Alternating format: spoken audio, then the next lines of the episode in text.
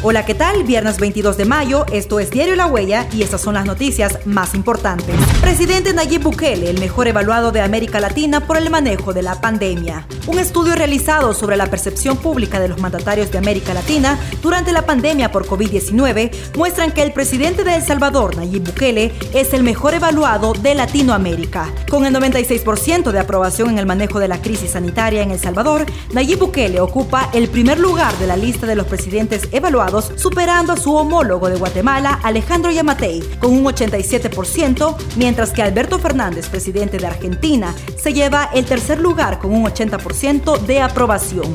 Los datos de la evaluación fueron elaborados por el estudio Imagen del Poder, Poder de la Imagen, elaborado por la Fundación Directorio Legislativo en base a los promedios de diversos monitores desarrollados en cada uno de los países de la región entre el 1 de marzo y el 30 de abril.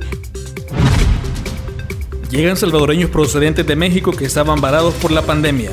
Este día llegaron 93 salvadoreños que no habían podido retornar de México debido a la pandemia del COVID-19. El gobierno del presidente Nayib Bukele lleva a cabo el plan de regreso de salvadoreños que quedaron en otros países ante el cierre del aeropuerto y la cancelación de vuelos. Al llegar al país, los compatriotas son recibidos por el personal de salud y donde siguen el protocolo internacional de seguridad, asimismo, son llevados a pasar una cuarentena para descartar que sean portadores del virus. Ha sido un proceso difícil porque estamos, bueno, en medio de esta, de esta pandemia, pero ya, gracias a Dios, nuestra gente está regresando y eso es lo que importa. Personas con problemas respiratorios deben pasar consulta inmediatamente.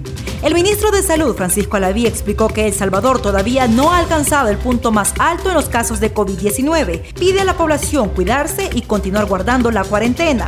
El titular de salud advirtió que las personas con síntomas de problemas de tipo respiratorio tienen que consultar de inmediato porque se consideran sospechosas de coronavirus hasta que sea descartado con la respectiva prueba. Debe realizarse porque hemos tenido el caso de bastantes pacientes que se han complicado por coronavirus que inician precisamente como nos lo acaba de decir, dolor de garganta, un proceso respiratorio y se quedan en el hogar por el temor.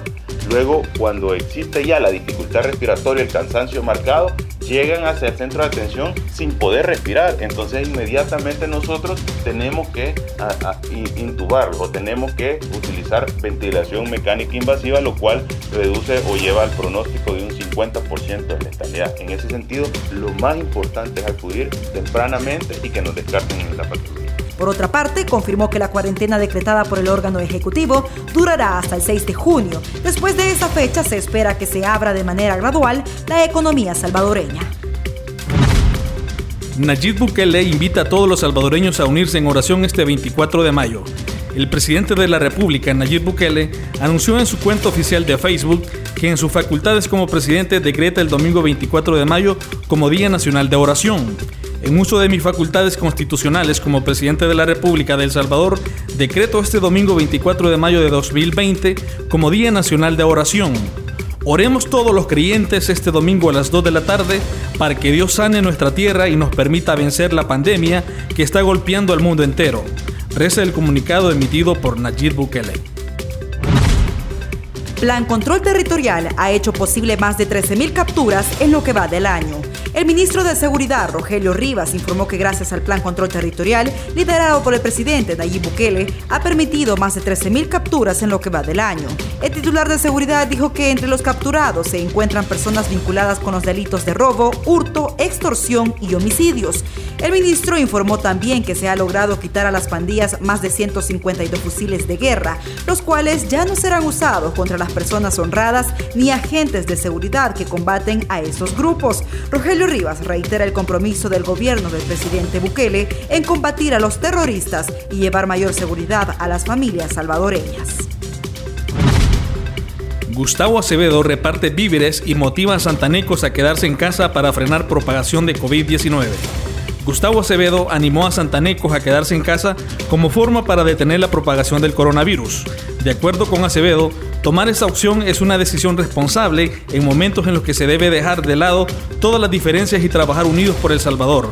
Hemos andado pues en los diferentes caseríos y cantones para que la gente se quede en su casa, para que la gente no salga, no salga a hacer aglomeraciones en los mercados, para que la gente no salga ni tenga que dar en focos de contagio, ni teniendo problemas con el DUI, sino que nosotros estamos tratando la manera de llevarle la ayuda a su casa para que ellos puedan tenerla y poder cocinarle para su familia, para sus niños, para su gente y puedan pues, sobrellevar pues, la, el alimento, pues, para poder tener alimento en esta pandemia, en esta cuarentena que estamos viviendo. Por el momento esto ha sido todo. Síguenos en todas nuestras plataformas de Diario La Huella.